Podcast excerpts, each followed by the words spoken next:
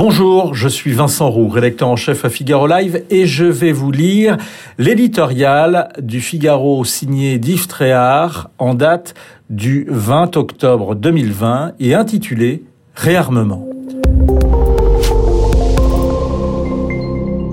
Liberté, égalité, fraternité. Que vaudra bientôt sa devise si la France continue à courber les chines? Intimidée, impotente, souvent complaisante, elle se laisse piétiner, ronger de l'intérieur, défigurée par un ennemi qui veut sa mort, l'islamisme. L'atroce assassinat d'un professeur va-t-il enfin sonner l'heure du sursaut? Le pouvoir exécutif s'agite, mais les effets d'annonce ne suffisent plus. Depuis 2012 et Mohamed Merah, les attentats se suivent et les discours se ressemblent. Le réarmement doit d'abord être moral. Des années de chantage à l'islamophobie et au racisme, de revendications identitaires ont fracturé le pays.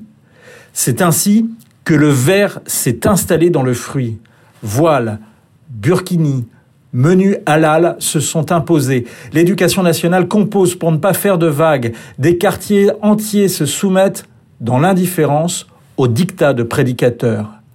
L'égalité, dans la diversité, a ouvert la porte à la dictature des minorités. Ce réarmement doit ensuite être légal. Il faut en finir avec la tyrannie du juridisme qui empêche de muscler notre arsenal législatif pour dissoudre ici une association prosélyte, là fermer une mosquée fondamentaliste. Ce n'est pas aux juges de faire la loi. La récente décision du Conseil constitutionnel qui a censuré un texte encadrant les terroristes à leur sortie de prison laisse pantois. Si la loi fondamentale est lacunaire, il convient de l'adapter. Les islamistes se jouent de nos excès de pudeur et de nos tabous. La première des libertés est la sécurité. Le réarmement doit enfin être politique. Immigration, droit d'asile, mineurs isolés.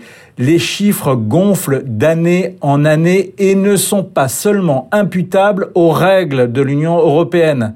Cet accueil massif n'est pas le signe de la fraternité, mais la traduction d'une incurie bureaucratique doublée d'une absence de fermeté.